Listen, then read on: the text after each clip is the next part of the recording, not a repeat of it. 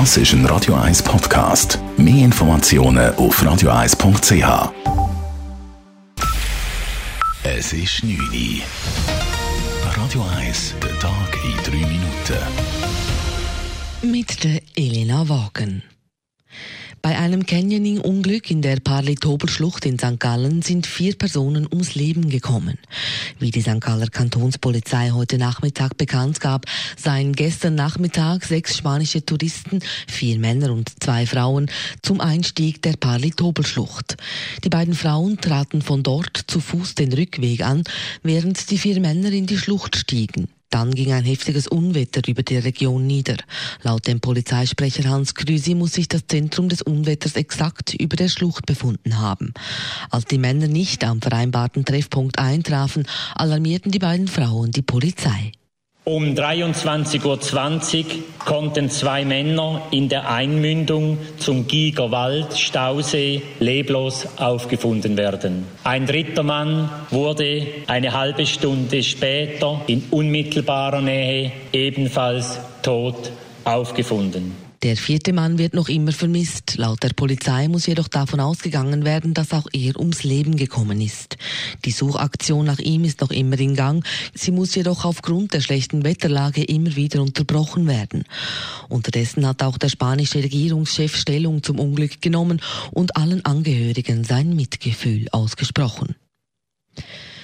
Schweiz Tourismus zieht eine nüchterne Zwischenbilanz der Sommerferien in der Schweiz. Die ausländischen Gäste sind praktisch ganz ausgeblieben. Hier wurde ein Minus von 44 Prozent bei den Logiernächten verzeichnet. Jedoch haben viele Schweizerinnen und Schweizer die Ferien im eigenen Land verbracht.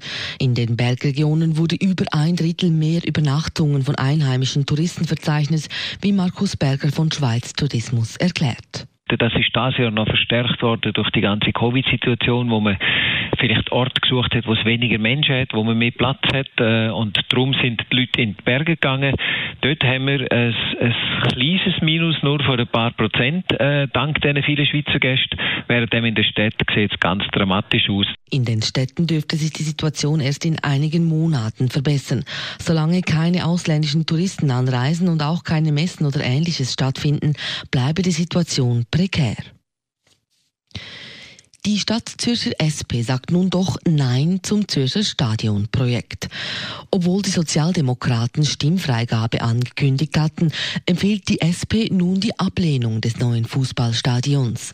Über die Vorlage wird am 27. September zum fünften Mal abgestimmt. Vor zwei Jahren noch versuchte die SP mit großem Einsatz das Stadion zu verhindern. Nach der Abstimmungsniederlage hieß es aber, der Kampf sei nun geführt und man werde sich nicht mehr einmischen. Im Zürcher Seefeldquartier wurde heute die erste Tempo 30 Nachtzone in der Schweiz eingeweiht. Das Tempolimit gilt von 10 Uhr abends bis 6 Uhr morgens. Ein Versuch im Sommer 2018 ergab, dass Tempo 30 in der Nacht zu einer spürbaren Lärmreduktion von bis zu 3 Dezibel führt. 3 Dezibel entspricht einer Halbierung der Verkehrsmenge. Laut Mitteilung der Stadt Zürich wird man nun dieses Nachttempolimit auch an anderen Orten anwenden dort wo Tempo 30 ganztags nicht möglich ist. Radio 1 Wetter.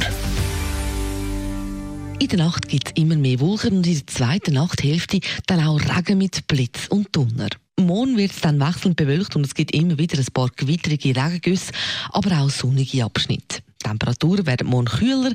Bevor es dann am Wochenende wieder richtig heiß wird, wird es morgen 24 Grad und am Wochenende dann aber wieder 28 und 31 Grad. Das war der Tag in drei Minuten.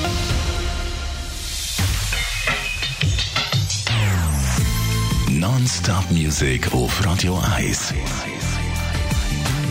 Die besten Songs von allen Zeiten. Non-Stop. Radio 1.